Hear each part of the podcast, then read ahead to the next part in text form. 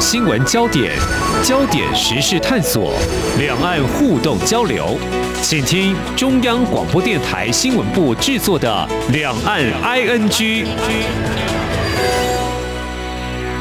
各位听众您好，我是黄丽杰，今天是二零二一年五月二十五号星期二，欢迎收听每周一到周五播出的《两岸 ING》节目，三十分钟一起掌握两岸焦点新闻时事。我们先来关心今天有哪些重点新闻。焦点扫描。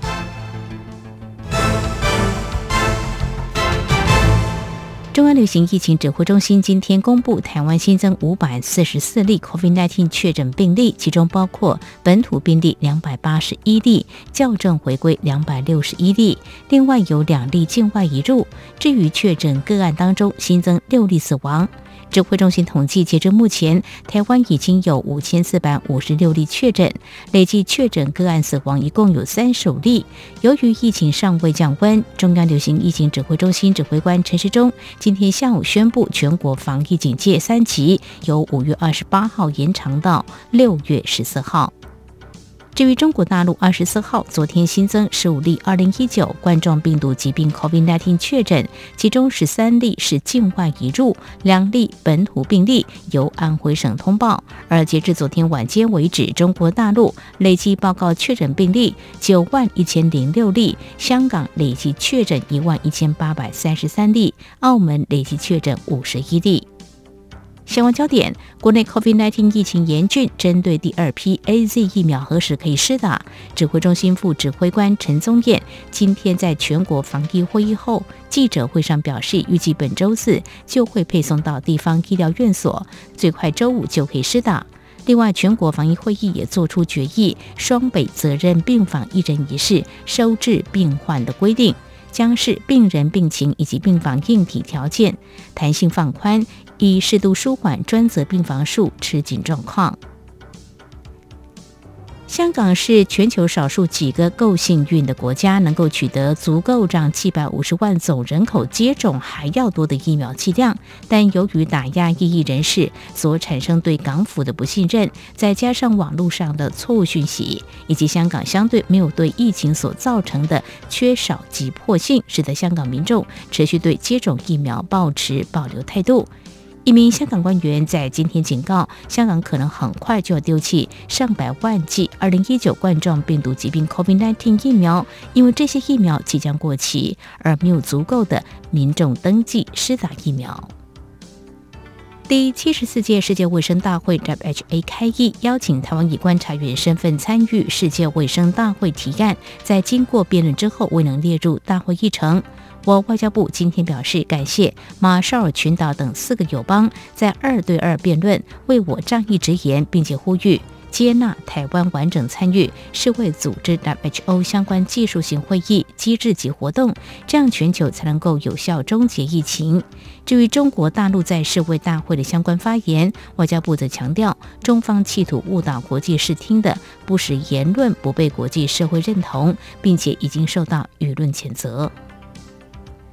而台湾未获邀出席第七十四届世卫大会 （WHA），美国在台协会、日本台湾交流协会、澳洲办事处二十五号发布联合新闻稿，支持台湾有意义参与世卫组织 （WHO） 以及以观察员身份参与世卫大会，呼吁国际工会社群所有积极成员都实质参与世卫大会，排除某些成员会弱化全球工会安全。此时是让台湾参与的时机。加拿大广播公司 CBC 权力与政治节目主持人康蒙在长达二十分钟、分上下两段播出的专访当中，询问外交部长吴钊燮是否担心台湾会变成下个香港。吴钊燮明确回答：“是的，并且指出香港自由崩塌是中国扩张主义的象征，呼吁全球民主国家视台湾为民主最前线，对台湾表达更多支持，莫让中国占领民主台湾。”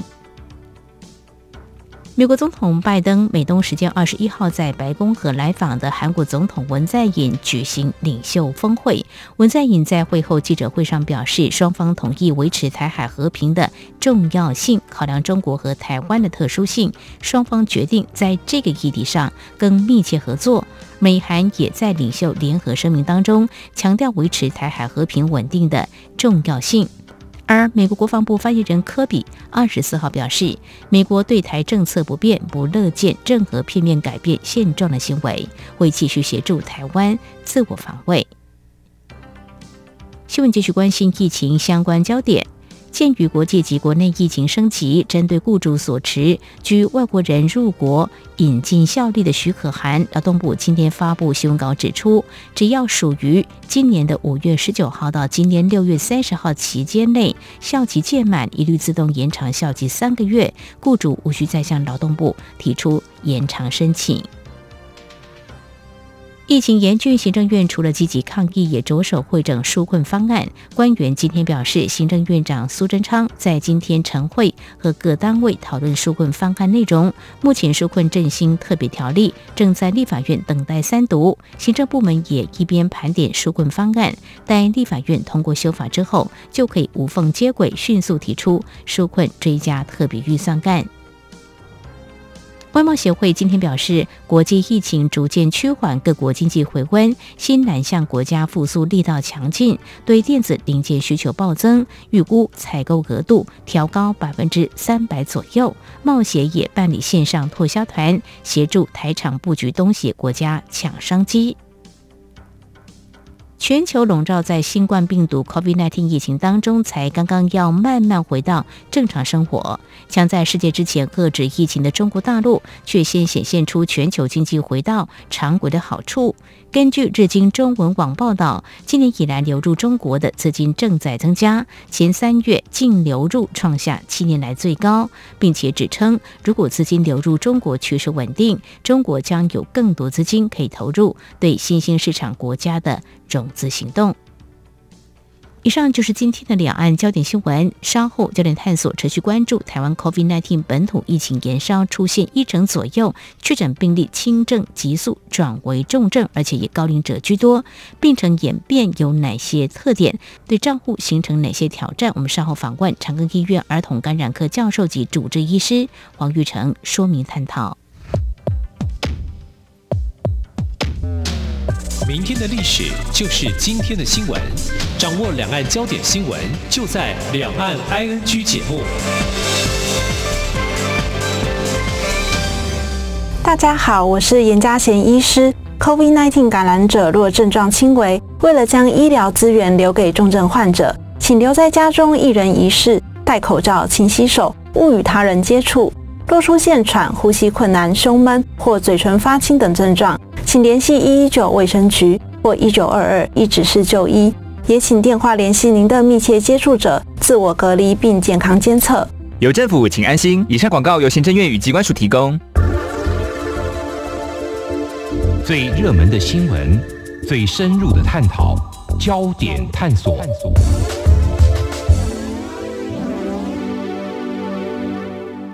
这里是中央广播电台，听众朋友现在所收听的节目是《两岸 ING》。COVID-19 疫情延烧，根据美国约翰霍普金斯大学网站追踪数据显示，截至台湾时间五月二十五号上午七点，全球有一亿六千七百多万例的确诊病例，而至少有三百四十六万八千多人病逝。而台湾本土确诊病例连续十天来出现平均单日破百例以上。由于病毒变异，如何进行有效率的筛检？病程演变有哪些特点？对治疗等医护量能形成哪些挑战？我们在今天特别邀请专攻感染症、流行病学的长庚医院儿童感染科教授及主治医师，同时也是卫生福利部传染病防治医疗网北区指挥官黄玉成来观察解析。非常欢迎黄教授，你好。哎，主持人好。好，我想纵观全球 COVID-19 疫情一年多来，病毒已经出现了多种变异，在我们台湾也证实已经有英国变种病毒株。那么目前看起来，这波本土疫情确诊病例，它主要的一些症状到底有哪些呢？呃，目前看起来跟一般的新冠病毒就 COVID-19 的临床症状都还是差不多了哈，一样有一定比例的，可能在四十 percent 上下是没有症状的感染，然后再来就是轻症，就像一般的流感啊、感冒、上呼吸道感染这样类似的症状。那再来就大概也是在百分之十到十五，也会变成肺炎重症之类的，甚至有一些确实有需要到插管的程度。那最近影响到台湾的这一波，看起来年纪比之前的从境外移入的年纪来讲，都相对偏大，偏比较年长者，嗯，可能六十岁以上的偏多。所以究竟我们在照顾上面发现蛮多，还有产生重症的现象是偏多了啦。不知道是跟病毒株本身，还是刚刚提到了，是不是因为年龄层比较高，所以有很多都有共病症存在，所以就比较容易并发重症。呃，是不是也有关系？可能要接下来再继续观察才可以确定。是，那么几个这个病例呢，我们啊也来请教医师。像我们在台湾最近有几个可能高龄者会有一些慢性病史哦，像有一个就六十多岁男性，在五月十五号出现咳嗽症状，十六号自行就医采检，二十号确诊，二十二号。就死亡了哦，当然这是一个单一个例哦。嗯，另外我们也关注，像在中国电子制造业印度分公司工作的台干，虽然已经施打了这个中国科兴疫苗，四月下旬还是感染了这个 COVID-19 哦。那么在五月一号突然恶化不治身亡。另外台湾的部分刚刚提到一例，其实最近就有出现居家隔离，却在几天内短时间就死亡。那么到二十四号为止，已经有累计二十九人病逝。刚刚提到就说轻症或重症这个病程的演变是不是很快速？呃，转为重症呢？还有致死率是不是很高呢？新冠病毒已经全世界大概一年多以来了，然后，所以大家对它有一定的了解，然后不太像去年不太清楚。不过一般看起来，目前看到的症状还是跟呃去年看到的类似。通常这个病毒比较特别，但是发病之后前一个礼拜，可能一开始症状都比较轻微。嗯，哦，虽然病毒量比较高，但是反而是症状不是很严重。通常在一个礼拜左右才开始有变化出现，有的会变得重症，都是在一个礼拜左右才开始发生。如果大家有印象的话，在去年 Boris Johnson 英国首相，就是第一个礼拜都在家里，他们的唐宁街一号里面自主健康管理，都在家里自己隔离，然后在一个礼拜的时候开始并发肺炎，甚至住到加护病房去。所以现在我们这一次的个案看起来，因为爆发到现在刚好一个多礼拜，所以很多重症的 case 都是在发病之后，大约也是七天前后开始出现重症的变化出来。所以整个的病程，呃，这个在新冠病毒的特色看起来还是蛮像的哈。发发病之后的重症的快速，就是每个人就真的有点不一样，有的真的是两三天，就像主持人提到的那些个案，有些快速的呃急转直下，然后甚至不幸往生的个案，确实好。那在临床上我们也看到几个，也就是。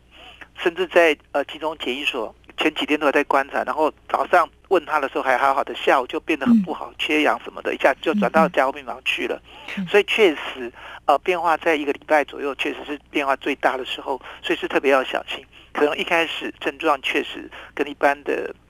上呼吸道感染症状没有差别，但是在一个礼拜左右就是变化最大的时候。嗯哼，呃，如果像这个样子的话，从目前一些确诊病例，它的病程的演变这么的快速的话，目前因为我们一下子在最近这十天来，嗯，确诊病例啊、呃、攀升嘛，那居家隔离的话，是不是要特别留意啊？对，所以有些在说明单上面就会特别说明，可能要注意哪些症状的时候，可能就需要赶快联络。那当然，现在我们在。大部分都是希望还是留在集中检疫所，回家的虽然是有一些，但是大部分还是会留在集中检疫所，至少那边还是有每天有人问一些问题，有这么出现哪些症状之类的。嗯，呃，如果有一些呼吸窘迫啦那些症状的时候，可能就赶快要紧急赶快送医之类的。嗯哼，是。那么目前在这个有关轻症或居家隔离的部分的话，像台北市就有一些防疫专责旅馆，新北市也有，相信在各县市是不是也会陆续来开设哦？怎么样来看这个防疫专责旅馆发挥它的有效的防护或照护的功能？呃，目前这些防疫的旅馆有点像，因为就是集中检疫所是的一种。样态了哈，因为集中检疫所有一些设备上的问题，或者是要扩充有点困难的情况下，会找某些旅馆当做类似集中检疫所来先呃观察这些确诊的个案，然后看临床症状有没有变化。那我们刚刚一开始前面就有提到，可能真正的比如说一百个感染到呃新冠的大概有百分之十到十五的 maybe 会比较严重的情形，可能需要到住院的程度。所以我们就是希望在怎么样的找到这十到十五个，在适当的时间转送到医院去处理。然后这里面可能又有百分之五，或者是不到百分之五变成重症，需要插管之类的。所以我们就希望在这段时间里面，尽量呃把这十五 percent 到。甚至于低到五分之那些比较重症的 case 把它找出来，然后做适当的处置，我想是最重要的事情。嗯，那集中这些旅馆现在目前已经有取代呃集中检疫所的角色，但是这些在旅馆里面呢，可能是还是要有一些适当的医护人员跟这些确诊的病人做适当的沟通，出现哪些症状的时候就应该要通报出来，然后才能够适时采取呃送到医院的情形。针对这些集中检疫所，呃，要送到医院的管道能不能畅通？目前各个集中检疫所都有在安排，有一个负责后面 backup，就是支援的医院，可以适当的赶快收这些收治这些病人。目前都已经安排了，都已经安排了，应该在调度上或配合上会比较好一点点，因为一开始还没有一家固定的 backup 的医院，那现在已经都安排。都已经陆续安排妥当，嘿，陆续安排妥当。嗯、是我们刚才也有提到，就是说由轻症转为重症病例，呃，这个病程的转变得非常的快速哦，所以这个床位这个照护这个部分的话是非常重要。目前在北部地区的一个调度床位的状况如何？哦，确实这几天重症的病人真的是都冒出来蛮多的、嗯、啊。以每一家医院基本上现在最困难、最需要的床，确实就是加护病房的床位。呃，一般病床目前负压隔离病房或者是一般的专责病房或许还可以供应，但是重症的加护病房目前基本上，尤其是可以收治负压的重症的加护病房，目前全部爆满，已经有一些都已经移到非负压隔离病房的地方，但只能做单室的处理。现在确实确实蛮紧的，嗯，啊，case 真的确实蛮多的，而且变化还蛮快的，啊，确实现在需要。真的要快速的处理，但是面临现在的问题，因为个案真的确实比较多，所以分母一变大的时候，分子产生重症的 case 就会多起来。那、嗯啊、现在北部地区确实很吃紧。嗯哼，这个部分的话，是不是在地方的这个医疗量能，可不可以来做一些支援？有没有啊？全部都在开了，然后现在呃，指挥中心也规定每一家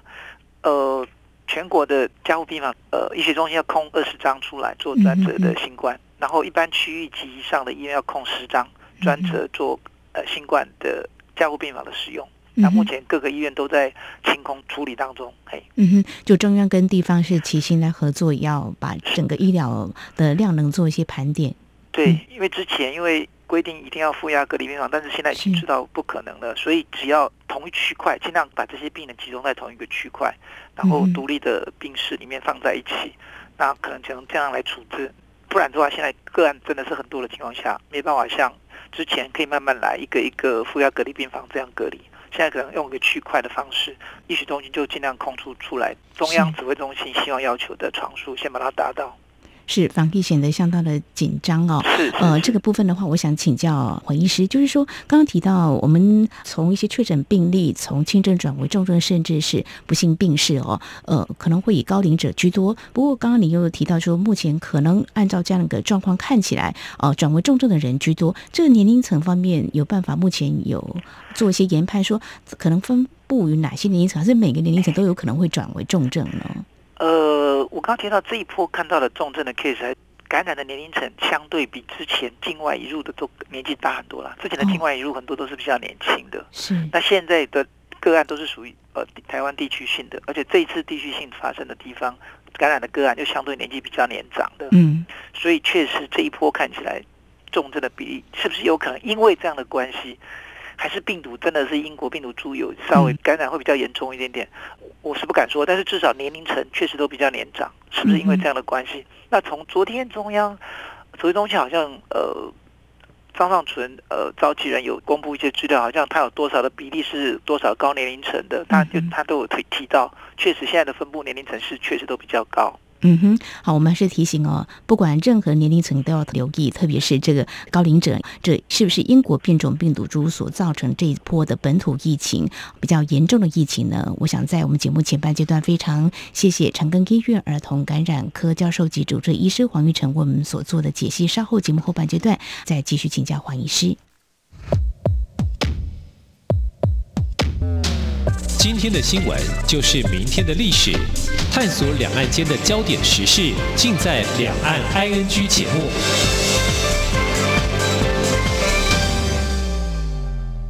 岁月静好，都是因为有许多人的努力，才让我们生活无恙，确实幸福。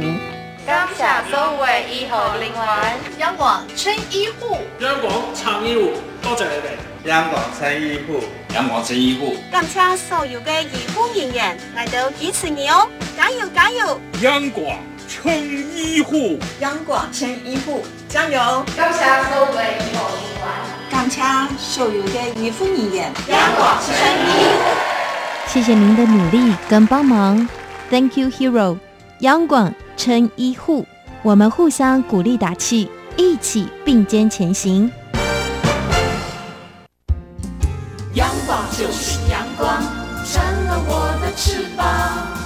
光就是阳光，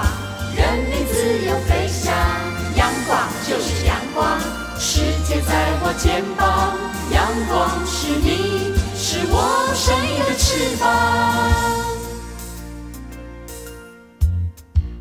这里是中央广播电台，听众朋友继续收听的节目是李昂 ING。我们在今天关心 COVID-19 疫情延烧，在台湾本土确诊病例不断攀升，有哪些关注的焦点？继续，我们要请教长庚医院儿童感染科主治医师黄玉成黄医师。呃，我们接续刚才我们所关注的一些焦点哦。我们也知道，目前台湾全国持续是三级的防疫措施，有没有延长必要？外界有不同的一些声音跟。建议哦，那么在中央流行疫情指挥中心方面也会多方做审慎的考量，呃，是不是以提升为四级的防疫？以目前我们三级防疫的情况来看，不晓得医师你有什么样的看法？哦，我想这一波真的是来的又急又快了哈。那之前在我们在防疫之前的措施其实都还不错，就是因为我们在社区里面不明感染源的 case 相对都很少，都可以找到它有流行病学相关性，所以。控制上都比较没有问题，可以去追踪那些呃感染者，还有他的接触者，可以赶快的控制下来。这次来的急又快，就是因为太多同时出现，呃，有一些找不到感染源的。那像前几天公布的资料里面有百分之十六是找不到确实的感染源。那有这些这样子社区在流窜的时候，确实控制上就相对很难很难哈。那我们之前以万华那一带出来的 case，我们第一个礼拜发生的。上一周是三四百个一天，我们是其实是可以接受。我们知道是第一波的时候，当初就已经陆续感染的第一波出来，我们叫做低级的感染哈，叫初级感染的都发病了。那其实我们现在之后开始采取措施，就试着可不可以控制后面的次级传染或者是三级传染。我们所所做的措施可能要看到第三级之后才知道，因为初级感染的 case 当时已经发生了，所以做的措施已经没办法影响到那一块。但是初级感染之后，它传给。另外的第二波的这一波的刺激感染，嗯，当时确实最近就开始爆出来。如果这一波控制不下来，那后面的三级传染再出去的话，可能就相对越来越困难，因为散播出去的社区里面就越来越难区分到底谁是感染源是在哪里。所以目前的状况看起来，好像刺激感染的趋势没有下来的趋势，它确实情况是越来越险峻。所以可能真的是现在的可能是不是要更严苛的方式，可能是真的要考虑。至少第三集可能暂时应该没有机会呃停下来的样子，至少。好，这不明感染源的问题是很严重的。那刺激感染这个部分呢，可能还没有缓和下来，所以是不是要考虑四级防疫？我们专家学者呢，一定会提出我们更好的一个指引哦。我们也希望能够啊，尽快把这一波的疫情给控制下来。目前是来的又急又快哦。好，那么有没有进行普筛的必要？大概也是在刚开始爆发本土疫情的时候，大家都在讨论的哦。那么中央流行疫情指挥中心目前。也是演艺企业自购快筛剂来进行筛检哦。那这个部分大概未来本周这几天就可以完成，并公布企业的快筛指引。如果说真的开放这个企业自购快筛剂来做一些筛检的话，怎么样跟政府配合，达到同整的因应成效呢？呃，这个快筛试剂的问题哦，在确实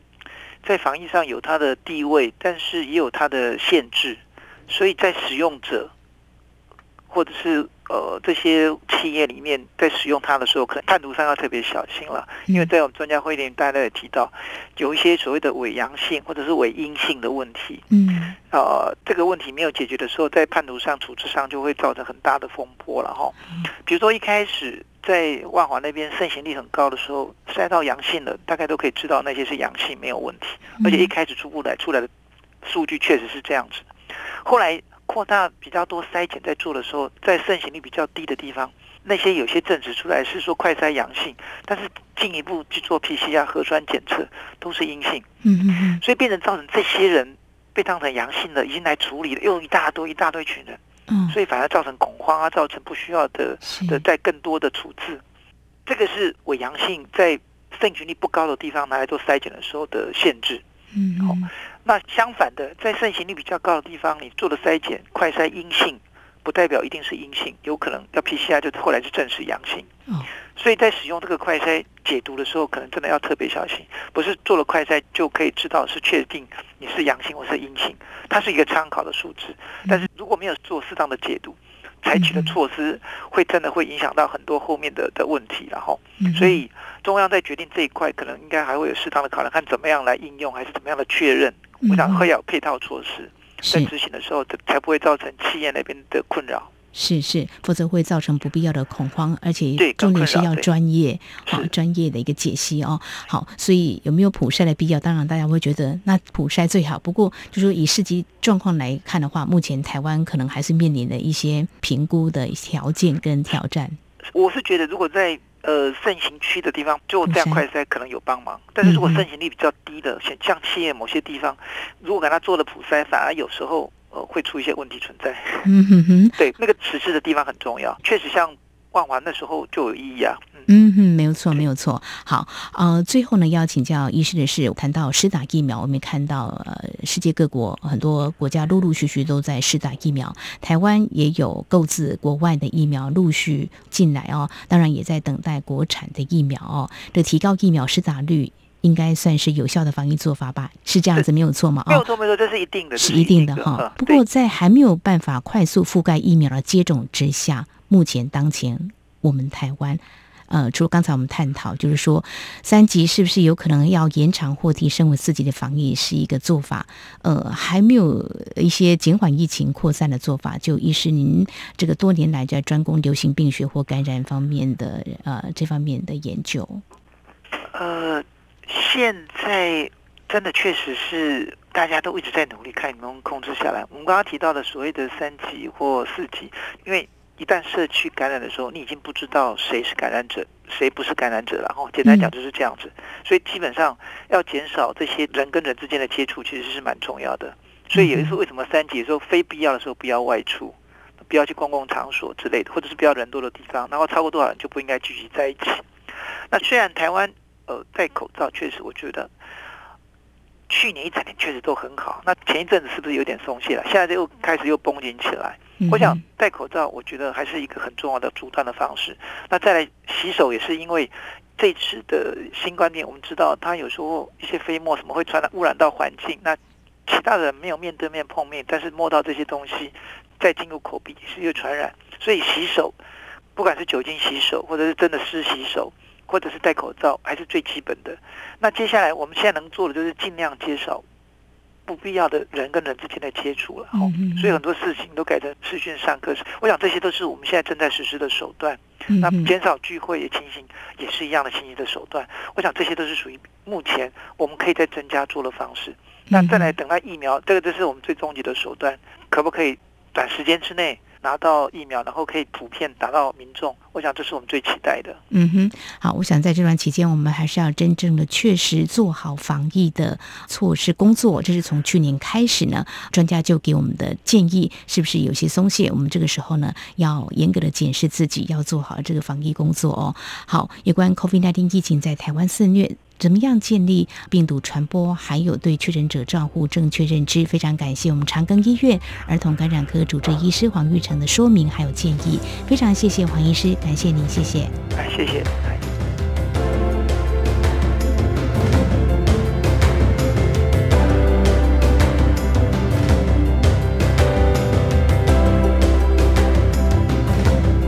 好，以上呢就是今天节目，非常感谢听众朋友您的收听，黄丽杰祝福您，我们下次同一时间空中再会。